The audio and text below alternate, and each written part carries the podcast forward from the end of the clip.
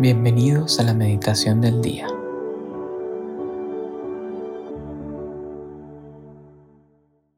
En el nombre del Padre y del Hijo y del Espíritu Santo. Amén.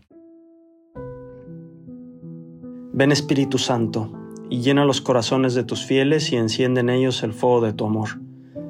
Envía Señor tu Espíritu Creador, y renueva la faz de la tierra. Oremos.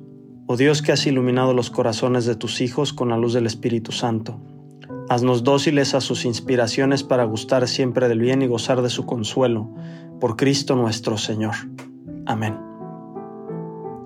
Te invito a que te pongas delante de la presencia de Dios en este momento de encuentro con Él, de oración, de escucha de su palabra, de su voz en tu interior y que el Espíritu Santo nos ilumine, nos guíe y actúe en nuestros corazones, en nuestras almas, para que hoy, después de este momento de encuentro con Dios, seamos más parecidos a Él, tengamos un corazón más manso, más humilde y sobre todo más dócil a la voluntad de Dios en el día a día.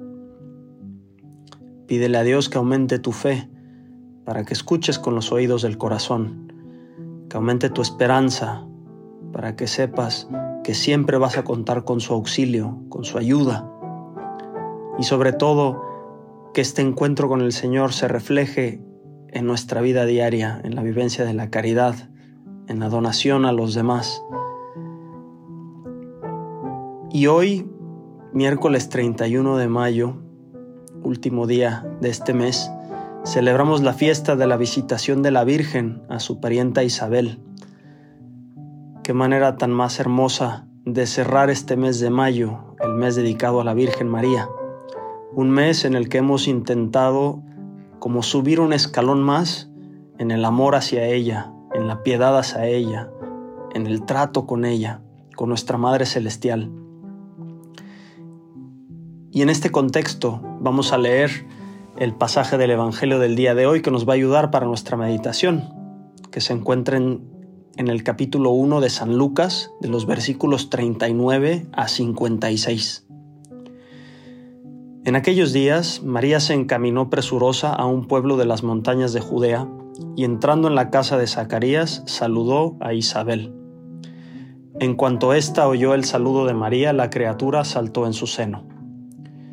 Entonces Isabel quedó llena del Espíritu Santo y levantando la voz exclamó, Bendita tú entre las mujeres y bendito el fruto de tu vientre. ¿Quién soy yo para que la madre de mi Señor venga a verme? Apenas llegó tu saludo a mis oídos, el niño saltó de gozo en mi seno. Dichosa tú que has creído, porque se cumplirá cuanto te fue anunciado de parte del Señor.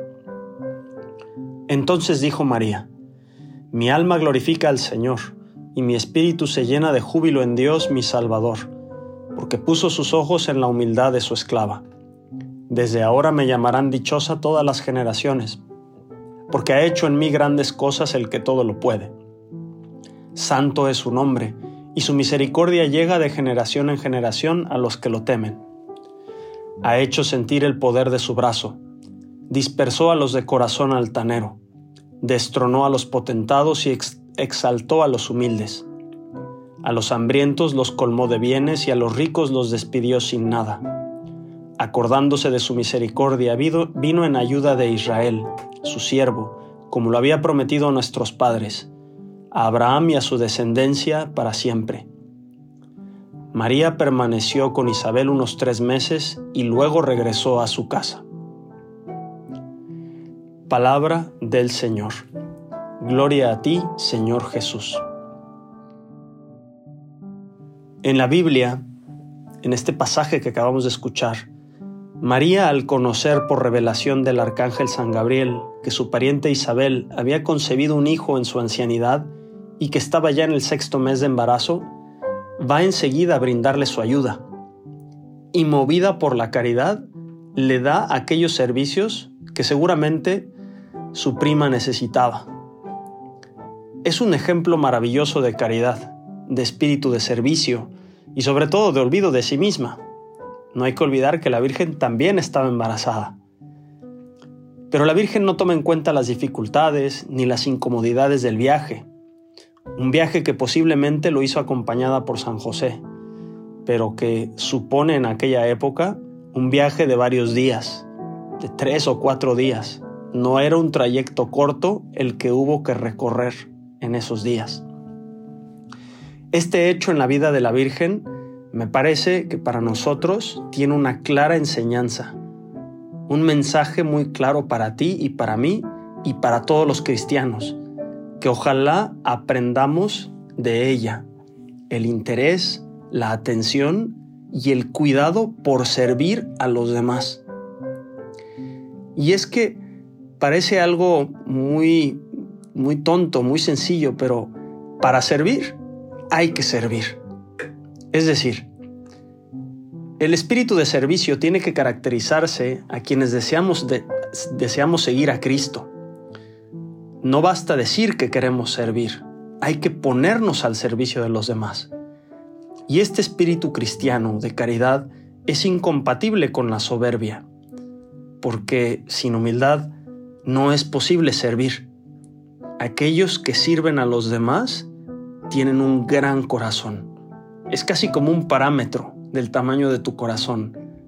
La cantidad de tiempo, de donación y de servicio que ofreces a los demás. Y solo cuando se sirve, entonces se ensancha más el corazón, se abre más los horizontes, sobre todo ese servicio hecho por amor, como el, como el de la Virgen María, desinteresadamente va y se pone al servicio de Isabel sin buscar recompensas, compensaciones. Y ese espíritu de servicio, que en el fondo es caridad, nos ayuda a renunciar a nuestros fines personales y obviamente facilita el olvido de nosotros mismos. Es una gracia que hay que pedir, no es un mero esfuerzo personal, no es un compromiso solamente, no es un propósito.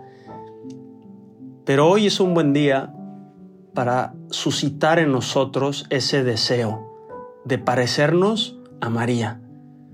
Recordar que Dios resiste a los soberbios, pero a los humildes les da su gracia, les llena de bendiciones.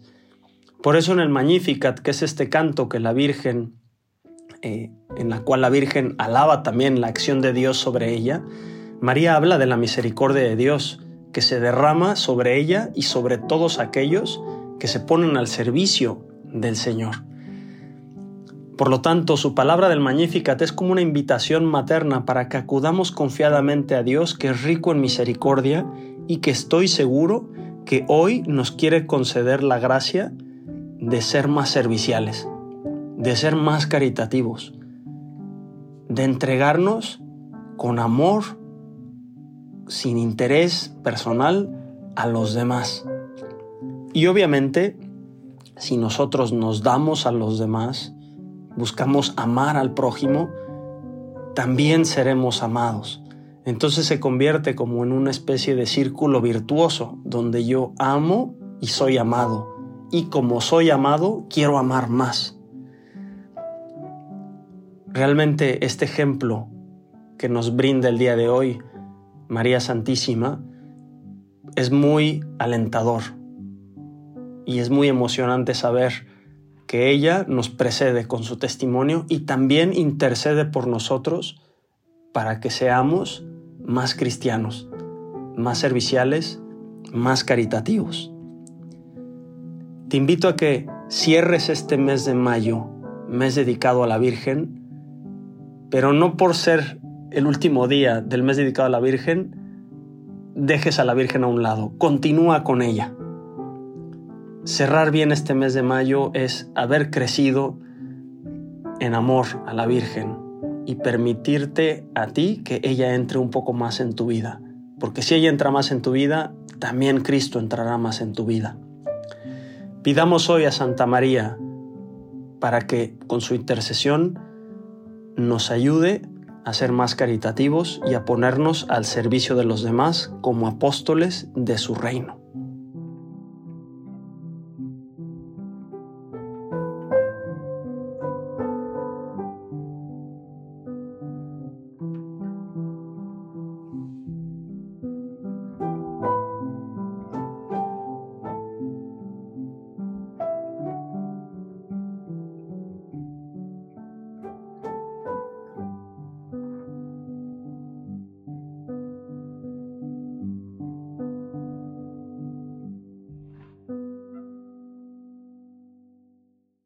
Te damos gracias, Señor, por todos tus beneficios, a ti que vives y reinas por los siglos de los siglos. Amén. Cristo Rey nuestro, venga tu reino. María, Reina de los Apóstoles, enséñanos a orar. En el nombre del Padre, y del Hijo, y del Espíritu Santo. Amén.